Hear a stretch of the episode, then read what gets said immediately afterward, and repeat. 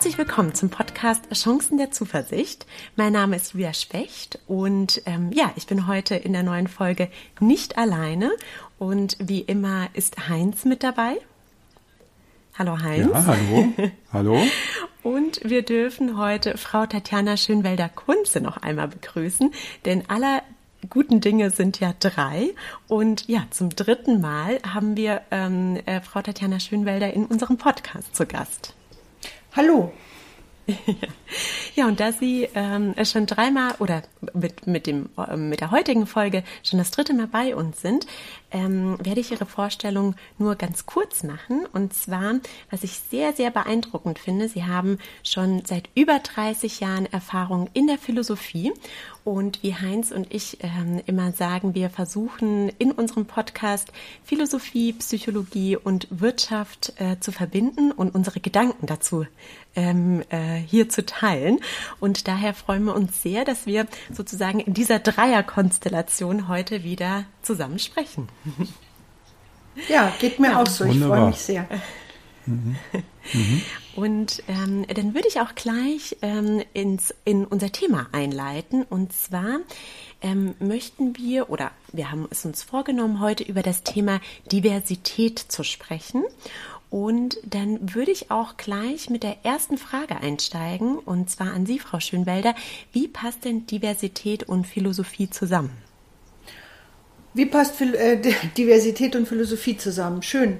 Ähm, ich möchte mal so anfangen. Äh, bei Derrida gibt es eine Zeile, wo er sagt, unser, ähm, äh, unser Jahrhundert oder unsere Zeit ist die Zeit der Differenz. Und ähm, Diversität ist ja etwas, ähm, das sich daraus speist, dass wir über Differenzen nachdenken oder Differenzen, ich sag mal vermeintlich oder scheinbar auch einfach sehen. Und ähm, das Thema Diversität ist eines, in der Philosophie würde man vielleicht eher von Pluralität erstmal sprechen und dann äh, auf eine sehr radikale Weise bei Hannah Arendt zum Beispiel oder auch bei gegenwärtigen anderen Franzosen, Jean-Luc Nancy, ähm, von einer Pluralität tatsächlich jedes einzelnen Menschen in seiner Einzigartigkeit, ähm, in seiner Individualität und ähm, da wird es jetzt schon schwierig. Wenn ich von Diversität spreche, meine ich damit äh, bestimmte diverse Gruppen oder bestimmte diverse ähm, äh, ja, Zugehörigkeiten zu zum Beispiel Nationalitäten oder Kulturräumen oder äh, Religionen oder ähm, in Anführungszeichen, das muss man dazu sagen, Rassen oder ähm, äh, Geschlecht oder solche Diversitätsvorstellungen? Äh, oder meine ich, wenn ich von Diversität spreche, eher diese ganz radikale Idee der, ähm, ich sag mal, vollständigen Pluralität, die jedem von uns unsere Einzigartigkeit zuspricht und mehr nicht? Um es mal so ähm, zu sagen. Also keine gemeinsamen Gruppeneigenschaften, die uns in irgendeiner Weise qualifizieren könnten. Das ist der ähm, wichtige Aspekt daran. Mhm.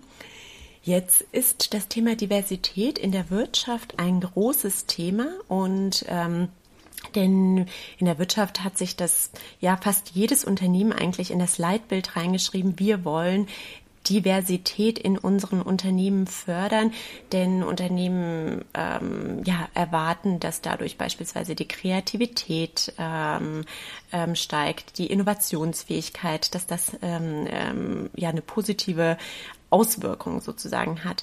Wie sieht es denn die Philosophie? War Diversität wahrscheinlich nicht immer so positiv oder was, was ähm, gab es da für eine Entwicklung?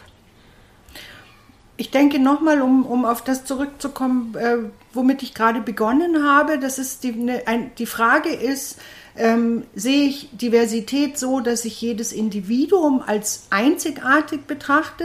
Ähm, und das wäre das Stichwort Pluralität. Oder sehe ich äh, Diversität so, dass ich glaube, ähm, Individuen hätten Gruppeneigenschaften, ja, die, die ich schon genannt habe. Und ähm, eher weniger in der Philosophie als in der Soziologie ist es so, dass ja auf der einen Seite ähm, strukturelle Benachteiligungen sichtbar gemacht werden sollen und dann müssen wir suchen nach den scheinbaren Eigenschaften, die äh, äh, Menschen zugeschrieben werden und dann werden sie strukturell benachteiligt. Das ist ja eins der Stichworte, ähm, die man äh, in den äh, Aufständen gerade in, den, in Amerika äh, beobachten kann. Ähm, und auf der anderen Seite geht es aber darum, solche Zuschreibungen letztlich zu überwinden und ähm, das den Einzelnen als Individuum anzuerkennen.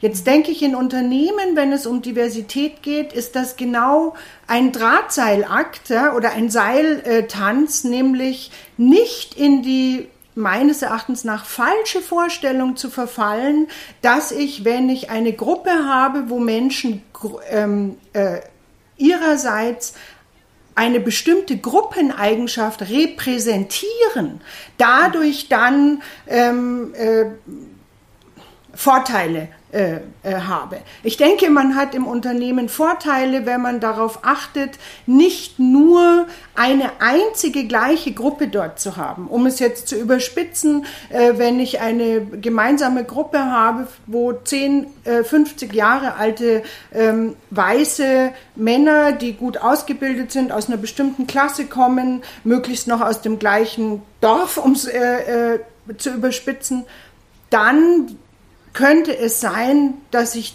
keine Diversität dort spielen habe und dass ich dort möglicherweise deswegen ähm, an vielen Stellen nur eine einzige Sichtweise repräsentiert habe. Ähm, ja, also äh, ich, ich, glaube, wenn Unternehmen ähm, sich Diversität auf die Fahnen schreiben, dann auf der einen Seite, weil es ein ähm, eine ethische Aufforderung gibt, Menschen nicht nach ihren scheinbaren Gruppenzugehörigkeiten zu diskriminieren. Und auf der anderen Seite, weil die Hoffnung ist, ähm, dass man, äh, wenn man Verschiedenheit hat, auch verschiedene Perspektiven hat. Mhm. Das würde ich 100 Prozent unterschreiben, aber nicht über die Gruppenzugehörigkeit, sondern darüber, die einzelnen Menschen als Individuen anzuerkennen und nicht als Repräsentanten einer bestimmten Gruppe. Hm. Heinz, jetzt ist es so, du berätst ja viele Unternehmen und oder mhm. kennst, kennst das auch, wie das von innen ähm, äh, oft aussieht. Wie, ähm, wie ist denn deine Erfahrung zum Thema Diversität? Naja, wir haben halt auch hier wieder mit einem evolutionären Erbe zu tun, was uns nicht immer zum Vorteil gereicht. Also ich würde mal unterscheiden wollen zwischen tatsächlicher faktischer Diversität, also die ist ja auch gegeben. Der eine ist Ingenieur und die, die andere ist äh, Betriebswirtschaftsexpertin, also das ist ja ein, ein, faktischer Unterschied, und der zugeschriebenen Diversität. Mhm.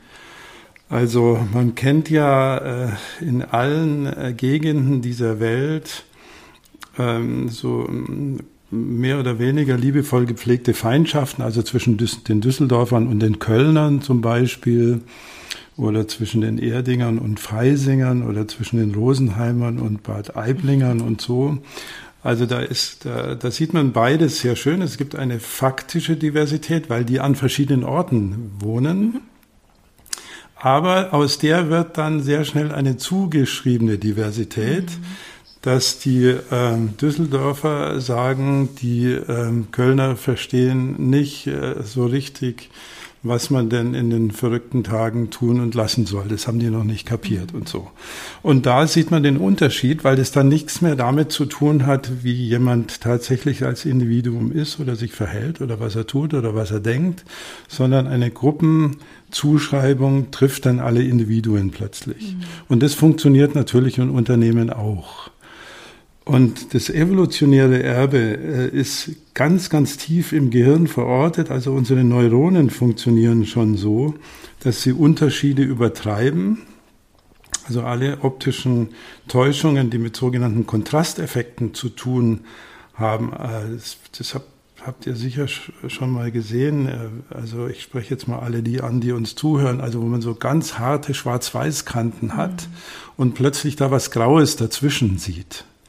Was de facto gar nicht da ist, dann kommt es daher, dass unsere Neuronen versuchen, diesen Schwarz-Weiß-Unterschied zu übertreiben, damit wir die Kanten scharf sehen. Also scharf sehen geht nur durch neuronale Tricks sozusagen. Mhm. Und da wir das ähm, äh, Gehirn des Krokodils und Pferdes auch immer dabei haben, sind wir extrem anfällig, ähm, Zuschreibungen zu treffen, die mit der faktischen Unterschiedlichkeit nichts mehr zu tun haben, weil es eben früher auch mal ein Überlebensfaktor war, sehr schnell die Klasse von Tigern zu erkennen und nicht den einzelnen Tiger mit Namen zu kennen. Mhm. So. Und das tragen wir uns mit uns herum und dann sagen wir in Unternehmen plötzlich, naja, die vom Marketing haben es mal wieder nicht geschnallt oder der Vertrieb fordert Dinge, die wir, äh, die typisch Vertrieb sind, die so gar nicht umsetzbar sind und die CEOs da oben am, am, am äh, Hügel, am Olymp, die schnallen es mal wieder alle nicht und die und so weiter. Also wir, wir haben dann sehr schnell Zuschreibungen, die natürlich konfliktfördernd mhm. sind. Mhm. Und von daher muss man immer aufpassen, also unabhängig von den ganz großen Fragen zwischen, äh, also die Gender-Zuschreibungen, die gibt's nach wie vor. Das sieht man ja auch, äh, wenn man die Gehälter sich anschaut, dass da eine schreiende Ungerechtigkeit durch Zuschreibungen mhm. geschieht. Und man muss immer aufpassen, Klammer auf, eins meiner Spezialgebiete ist ja Konfliktbearbeitung, dass diese Zuschreibungen nicht in konfliktäre oder kreativitätsmindernde äh, Zustände führen. Mhm. Das heißt, ähm, wenn ich nochmal ein ganz praktisches Beispiel machen kann, denn ich finde den Gedanken sehr interessant, faktisch und zugeordnet äh, zu unterscheiden. Das heißt, wenn, wenn man beispielsweise bei der Diversität ähm, mal das Alter nimmt, dann sagt man, ähm, ja, eine Person, die älter ist, denkt anders als eine Person, die jünger ist oder? Mhm. Das wäre das wäre so ein Beispiel, oder? Oder oder Mann und Frau, dass dass Frauen vielleicht anders sind als Männer, ne? Das wäre das wäre so Nehmen wir mal das mhm. Ich würde gerne mal auf das mhm. Äh, weniger gefährliche Beispiel ja. von alt und jung ja. eingehen, weil man da auch schon sehr viele Zuschreibungen entdecken mhm. kann. Also im alten Rom waren die Senates, mhm. also die Alten, waren die hochgeschätzten Leute, bei denen man sich Rat geholt hat, weil die Jungen der Auffassung waren, ähm, allein packen wir das nicht. Wir brauchen den Rat der Alten. Der Platon war der Auffassung, dass man so richtig äh, erwachsen sein kann, erst wenn man über 40 ist oder so, mhm. oder 45 sogar. Äh, wenn wir die Unternehmenswirklichkeit heute anschauen, dann ähm, sagen die 25-Jährigen, also dieser alte Dödel, den ich da als Chef habe, der jetzt gerade seinen 50. Geburtstag gefeiert hat, mit dem können wir ja nichts mehr anfangen. Mhm. Unternehmen schauen auch immer nach jungen Leuten mhm. und glauben, dass bei den Alten keine Kreativität mhm. mehr zu holen ist. Und da beginnt die Zuschreibung natürlich. Mhm, mhm. Das sind zwei völlig unterschiedliche Zuschreibungen. Also das alte Eisen oder die Senates, mhm. das sieht man sehr ganz deutlich, dass das mit dem faktischen äh, Alter, mit den Anzahlen der äh, Runden, die die Erde um die Sonne fliegt, ähm, hat es eben gar nichts zu tun, sondern wir müssen immer darauf gucken, was das Individuum ähm, einbringen kann oder eben nicht. Mhm. So, jetzt weiß ich nicht, ob ich deine Frage beantwortet habe. Ja, das ist, ähm, ähm, ich, ich, fand, äh, ich fand das gut, denn so ein Beispiel macht es ja eigentlich klarer, ähm, wie Diversität funktioniert, also wie wir darüber nachdenken und ähm, was ich auch wichtig finde, das hatte ich jetzt nicht in meiner Frage, aber auch dein Punkt von vorhin mit der konfliktfördernden Umgebung, denn ähm, bis zu einem gewissen Grad ist es, ist es durchaus hilfreich, sicherlich für Organisationen, ähm, auch, auch ein paar Konflikte zu haben, über die man, ja, oder ein paar Themen, die, ähm, die unterschiedlich gesehen werden, über die diskutiert werden kann, denn das, das will man dann ja auch mit so einem Umfeld ähm, aber dass das eben auch dann so groß sein kann, dass, dass es störend ist, wenn ich dich richtig verstehe, ne? Genau. Ja, ganz mhm. genau. Die Dosis macht das Gift mhm. und unterschiedliche Perspektiven äh, sind äh, für das Weltverständnis immer ein mhm. Gewinn. Und also wir haben ja auch zwei Augen eingebaut. Äh, wir hätten ja auch nur eins haben mhm. können und wieder Polyphem rumlaufen, aber mit zwei sieht man die mhm. Welt eben dreidimensional, weil die zwei Augen schon zwei unterschiedliche mhm. Perspektiven haben. Und vielleicht, vielleicht ja. Oder äh, ähm, genau, Frau Schönwälder, ich wollte nämlich gerade zu Ihnen überleiten, denn ich glaube, aus der Philosophie können wir über dieses ähm, Thema Diversität noch einiges lernen, wie beispielsweise den Wert des Alters. Aber ich wollte Sie nicht, nicht unterbrechen. Ähm, ich wollte nochmal, ich, ich denke, es gibt vielleicht drei verschiedene Aspekte ähm, bei der Geschichte. Äh, faktisch ist es so, dass wir sicherlich alle ähm, individuell sind, körperlich individuell mhm. sind, ähm, von, äh, von unserer Sozialisation, äh, von, äh, von dem, was uns als Individuum und als Persönlichkeit ausmacht. Ähm, dann ist es so, ähm, was Herr Jiranek äh, an, äh, äh, angeführt hat, nämlich, ähm, dass wir spätestens im Alter von fünf Jahren, ähm, das sagt die Sozialpsychologie, fangen Kinder an, tatsächlich Gruppen zu bilden. Ja, also dann fangen sie an, Menschen, denen sie begegnen, einer, bestimmte, einer bestimmten Gruppe zuzuordnen. Das würde ich jetzt dahingestellt sein lassen, ob das äh, biologisch notwendig so ist oder ob wir das eben in der Sozialisation auf diese Art und Weise lernen. Aber ähm, das ist der Fall. Und jetzt wird es dann problematisch, wenn wir ein Vorkommnis einer Gruppe kennenlernen und das gefällt uns zum Beispiel nicht oder wir, da ist äh, äh Antipathie im Spiel. Und dann aus dieser einen Erfahrung auf alle anderen vermeintlichen Gruppenzugehörigkeitsmitglieder schließen. Das ist zum Beispiel eine problematische Art und Weise, die wir sicherlich immer und immer wieder ähm, äh, leben, aber wo wir lernen können, darauf zu reflektieren und uns auf diese Art und Weise dieser ähm, Vorurteile zu enthalten. Eine andere mhm. Sache, das wäre die Altersfrage, ähm, äh, ist eben, was unsere Persönlichkeit auch ausmacht oder unsere Individualität sind natürlich die, die, die verschiedensten Erfahrungen, die wir machen. Mhm. Und insofern ist jemand, der ein älterer Mensch ist, vielleicht vielleicht jemand, der mehr Erfahrungen gemacht hat. Das muss mhm. aber gar nicht so sein. Nehmen wir das Beispiel äh, von äh, äh Kindern von Geflüchteten, die einen, äh, einen Pool von Erfahrungen in mhm. ihrem Leben schon gemacht haben, wo vielleicht bei uns sehr viele, die über 50 sind, froh sind, dass sie nur einen Bruchteil davon, wenn überhaupt, sich vorstellen können. Mhm. Ja, also selbst das kann man überhaupt nicht häufig überhaupt nicht ähm, a priori, mhm. also vor der Erfahrung, die man mit dem Menschen gemacht hat, ähm, äh, äh, beurteilen. Ja, mhm. wir wissen das nicht, ob auf jeden Fall ein älterer Mensch mehr Erfahrungen hat. Im Betrieb ist es natürlich klar, wenn jemand seit 20, 30, 40 Jahren irgendwo mit dabei ist, dann hat er schon sehr viel mehr gesehen als der Jungspund von der Uni, über den sich dann äh, ja vice versa die ähm, älteren dort schon Arbeitenden häufig ähm, zu Recht auch aufregen und sagen, so kann das doch überhaupt nicht sein, dass mir der Junge jetzt erzählt, wo es lang geht. Der Punkt ist der, Problematik scheint mir, wenn wir A glauben, über körperliche Eigenschaften, welcher Art auch immer sie sind, Wesensmerkmale und daraus den Schluss ziehen zu dürfen, aha, das ist eine Frau, das ist ein alter Mann, das ist ähm, ein äh, nicht weißhäutiger Mensch und so weiter. Und dann sagen, ah, weil der diese Eigenschaft hat, ziehe ich den Schluss, ohne dass ich die Person überhaupt kenne, dass dieser Mensch so und so ist. Ja. Und dann, was ich äh, gerade sagte, kommt hinzu, ich habe schon mal eine Erfahrung mit diesem Menschen, mhm. mit dieser Art Menschen in meinem Kopf gemacht und glaube dann, das übertragen zu können auf andere Menschen. Und das ist das, was man Diskriminierung nennt. Mhm. Ja. So funktioniert dann ähm, in, in letzter Konsequenz politisch und gesellschaftlich strukturelle Diskriminierung, dass wir nicht mehr ähm, auf den Einzelnen Acht geben und versuchen mit dem Einzelnen äh, herauszufinden, was ist das für jemand, was kann der mir.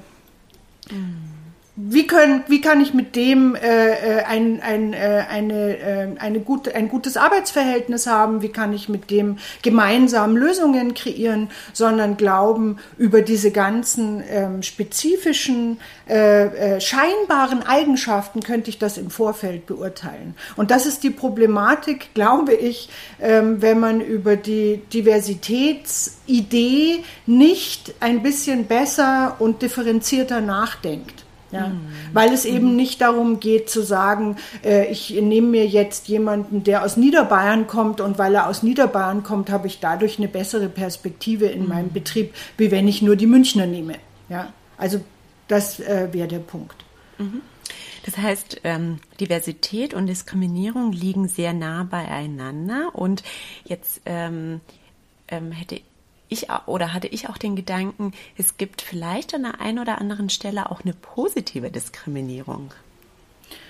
Ja, von, von positiver Diskriminierung sprechen wir ja dann, wenn wir über ähm, wissenschaftliche Studien herausgefunden haben, dass über vermeintliche Gruppeneigenschaften ähm, Exemplaren, Vorkommnissen dieser Gruppe ähm, Nachteile ähm, erwachsen und dann sagen, die Quote wäre zum Beispiel ein Instrument der positiven Diskriminierung, ähm, solange wir hier nicht paritätisch eine Gleichverteilung im Betrieb, äh, in den, äh, in den äh, äh Führungspositionen haben, so lange setzen wir auf positive ähm, Diskriminierung. Ja, um sozusagen ein, ein politisches Instrument, um der strukturellen Diskriminierung etwas entgegenzusetzen. Mhm, mh.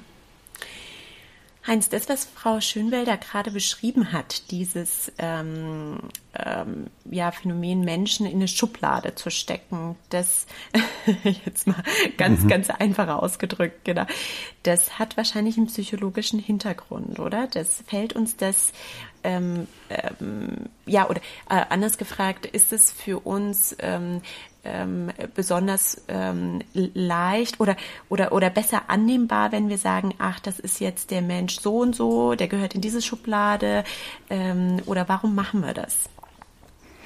Naja, das Wahrnehmungssystem hat immer das Problem, dass wir eine extrem komplexe Welt vorfinden.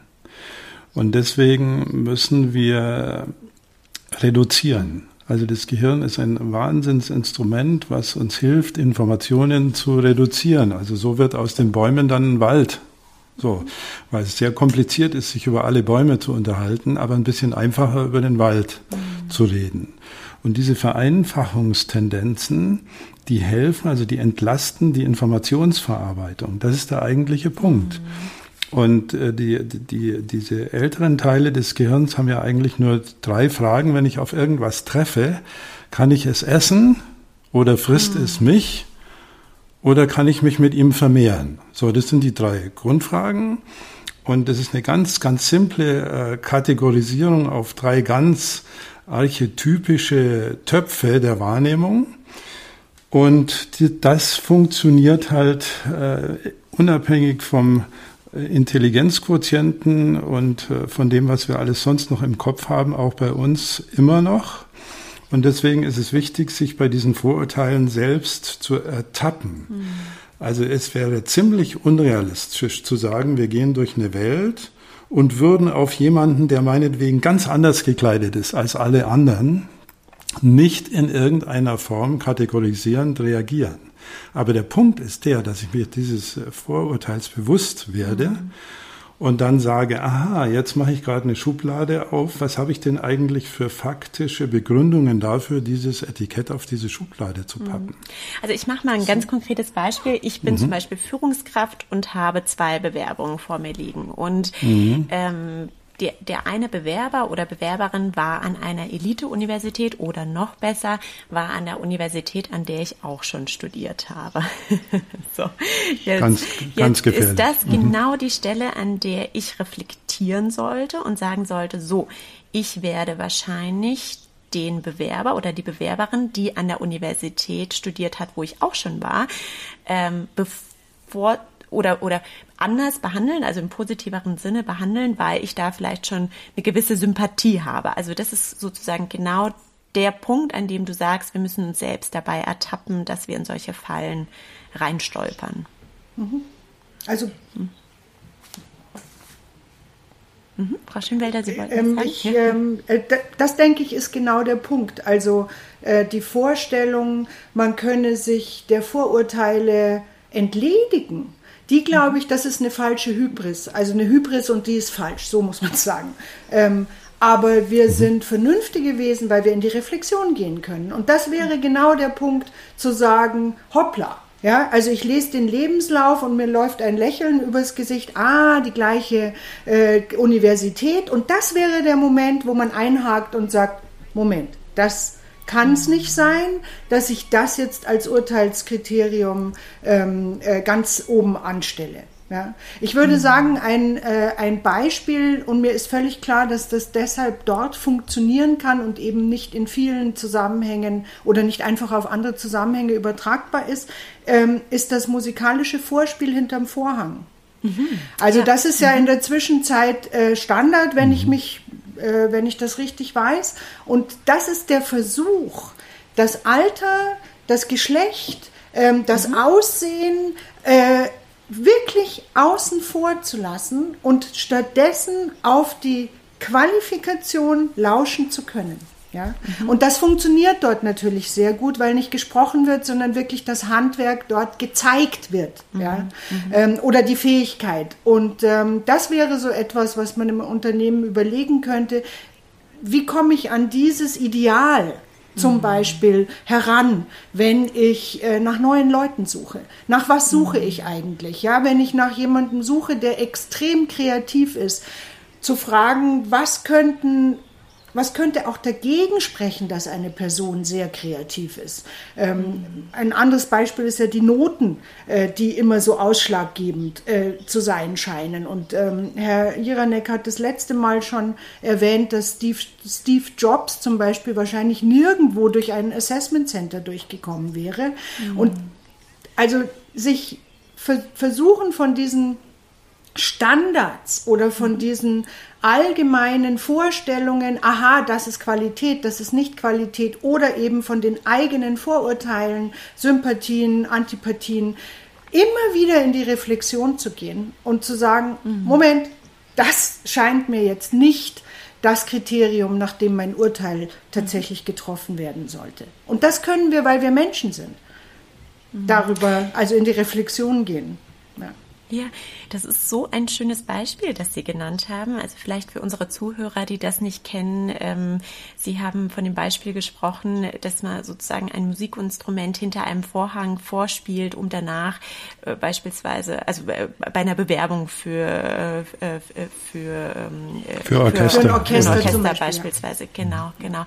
Ja, und Sie sind ja nun auch ähm, Professorin und haben immer mal wieder Seminararbeiten auf dem Tisch liegen liegen. Haben Sie da für sich einen Weg gefunden, wie Sie äh, äh, nicht diskriminierend äh, beispielsweise an die Arbeiten herangehen? Also dass Sie, dass Sie nicht sagen, ah, die Person kenne ich äh, schon aus dem Unterricht und äh, die ist besonders gut und haben da eine gewisse äh, ja schon Erwartung, wenn Sie eine Seminararbeit äh, lesen. Wie machen Sie das?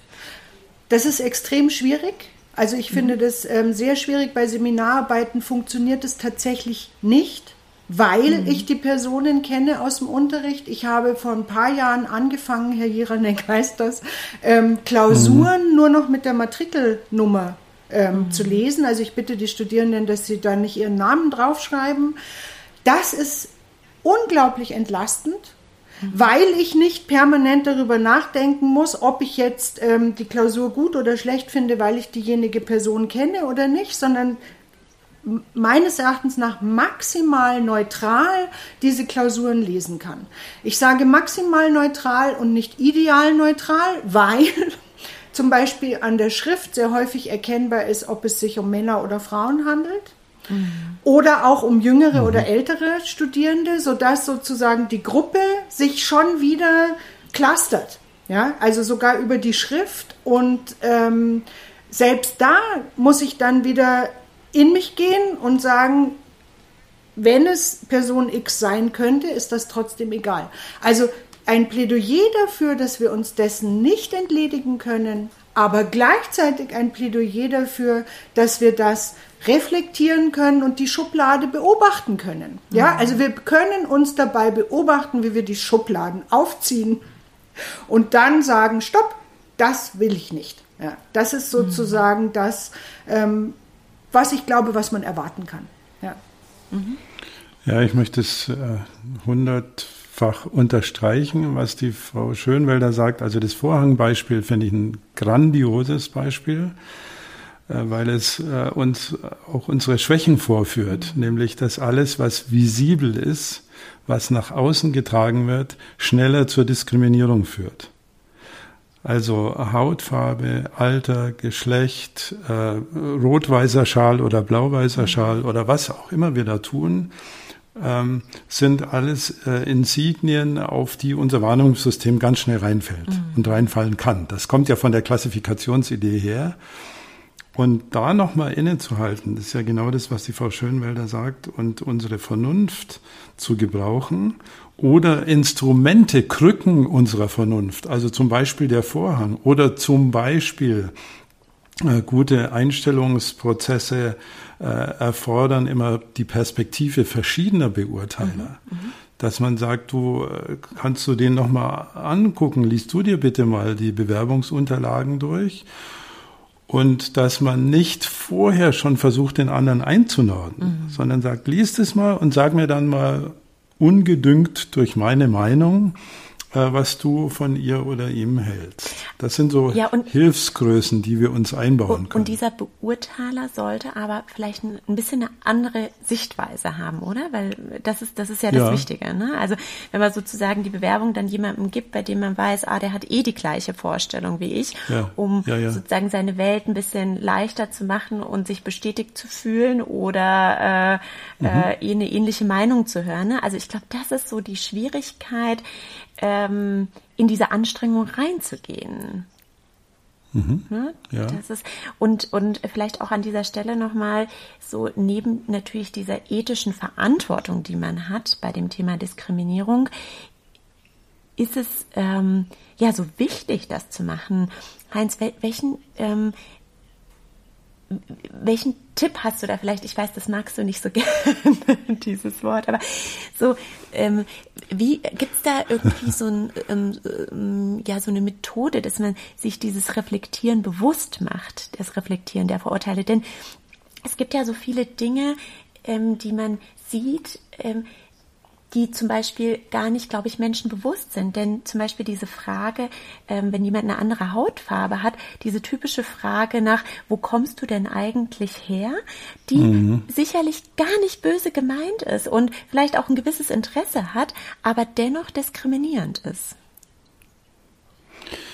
Ja, ja, da habe ich viel dazugelernt. Ich äh, habe Menschen immer gefragt, wo sie herkommen. Inzwischen lasse ich das, weil mir klar geworden ist, dass das eine massiv diskriminierende Wirkung haben kann. Mhm. Und ich kann von mir sagen, ich habe es nie bös gemeint. Mhm. Also wenn ich auch einen Dialekt höre, denke ich mir, naja, die könnte ja aus dem gleichen Dorf sein wie ich oder irgend mhm. sowas. Aber du pappst, du fängst da schon an, den anderen Etiketten aufzupappen, mhm. aufzu, aufzukleben. Naja, und der, der Tipp ist eigentlich schon angesprochen. Also wir haben einerseits unsere Vernunft nochmal innezuhalten, uns bei Vorurteilen zu ertappen, was aber wahnsinnig schwierig ist, weil das Wahrnehmungssystem ja immer sich auf sich selbst beruft. Also wir sind ja immer unsere eigene Echohöhle, in der wir äh, die nach Verifikationen unserer eigenen Vorurteile suchen, ohne die Suche selbst zu bemerken. Also die Systemtheoretiker nennen das Selbstreferenzialität. Also wenn ich ein Vorurteil habe, wenn ich denke, jemand ist ein Idiot, dann finde ich natürlich besonders alles Idiotische an dem und das werde ich messerscharf wahrnehmen und alles, wo er sich sehr konziliant, intelligent und sehr positiv verhält, das sehe ich dann nicht mehr, sodass die beste Krücke bei diesen Prozessen immer die ist, ein zweites Augenpaar, ein drittes Meinungspaar, ein vierten, eine vierte Meinung dazu zu holen und dann zu erfahren, dass man die Dinge auch völlig anders sehen mhm. kann. Also wir sitzen schon zum großen Teil, ähm, ja, ich bin fast versucht zu sagen, im, im, Gefängnis unserer eigenen Wahrnehmung immer auch mit drin, zumindest mit einem Fuß. Mhm. Und wenn es uns gelingt, den anderen Fuß rauszustellen, haben wir schon viel erreicht. Ja.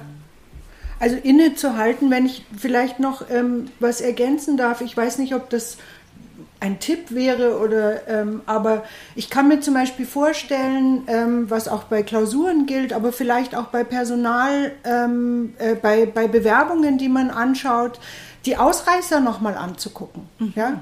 Also zum Beispiel diejenigen, wo man von vornherein gesagt hat, also keinesfalls Und vielleicht sich vorzunehmen, 10% derer, die ich einlade, sind die, von denen ich mhm. denke, keinesfalls. Also vielleicht wären das Möglichkeiten zu lockern. Und mir ist völlig mhm. klar, Zeit ist Geld und man will nicht Leute sprechen, die man sowieso irgendwie von vornherein schon schlecht fand. Aber vielleicht wäre das gerade äh, sozusagen die, die Möglichkeit abzubiegen. Ja? Mhm. Dass man sich solche mhm. Möglichkeiten, solche Räume eröffnet oder ähm, dass die Bewerber, natürlich kann man an vielen Stellen sehen, ob jemand 25 oder 45 ist, das ist klar. Aber dennoch vielleicht versucht die Bewerber anonym hereinzubitten. Mhm. Ja, also nicht wirklich jetzt zu wissen, ah, das war dieses und jenes, äh, diese und jene Bewerbungsunterlage. Also vielleicht wäre all das möglich. Ähm, ich weiß es nicht. Aber das sind, mhm. könnten Lockerungs, also raus aus diesen starren Mustern äh, Möglichkeiten sein oder auch äh, ähm, äh, Situationen, in denen man merkt, wow, warum habe ich den sofort mhm. aussortiert? Ja? Mhm, mh. Aha, offensichtlich. Ja. Mhm. Also zwei Durchgänge, drei Durchgänge zu machen und dann den Kollegen zu bitten und so weiter. Ja. Wir machen mhm. das ja auch bei, bei Abschlussarbeiten und auch bei Bewerbungen an der Uni, dass wir immer zu zweit das lesen. Ja. Und interessant sind die Fälle, wo der Unterschied groß ist in der Beurteilung. Mhm. Ja, ja. ja, und wir kommen immer wieder eigentlich zu dem Thema Achtsamkeit, Reflexion, also achtsam mit äh, seinen Gedanken, mit seinen Vorurteilen, in welche Richtung auch immer äh, ähm, umgehen. Und ja, jetzt kommen wir auch schon zum ähm, zum Ende ähm, unserer Folge und normalerweise mache ich ja häufig eine Zusammenfassung und jetzt habe ich mir gerade spontan überlegt, ich drehe das heute mal um und frage erstmal Sie, Frau Schönwelder, was ähm, ja, bedeutet für Sie nochmal ganz kurz zusammengefasst das Thema Diversität mit philosophischem Bezug? Also ich bin ganz klar auf der ähm, Seite derer, die der Pluralität das Wort reden. Und ähm, ich würde sagen, dass wir das in jedem Verhältnis und in jedem äh, Kennenlernen, in jeder Kennenlernsituation versuchen müssen, in diese Reflexion zu gehen. Und das bedeutet, den anderen versuchen wahrzunehmen als ein Individuum, ein einzigartiges Individuum, ähm, mit dem man in Kontakt treten kann. Man will nicht mit allen Menschen in Kontakt treten, aber wenn das die Situation so ist, ich würde ein Plädoyer für Pluralität ähm, und weniger für Diversität, die über ein Repräsentationsdenken äh, funktioniert, ähm, äh, mhm. äh, anstellen. Ja. Mhm. Das wäre meins. Mhm. Heinz, möchtest du noch etwas ergänzen? wir, wir wollen es ja nicht so langweilig ja. machen. Du hattest jetzt ja Zeit, ergänzen, eine Zusammenfassung äh, zu äh, überlegen.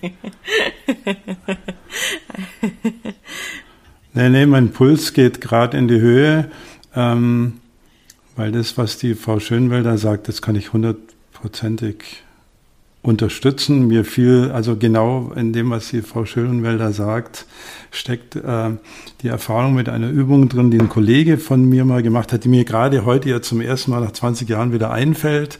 Es ging um jemanden, einen 20-Jährigen, der ein paar Schuhe geklaut hat aus dem Laden.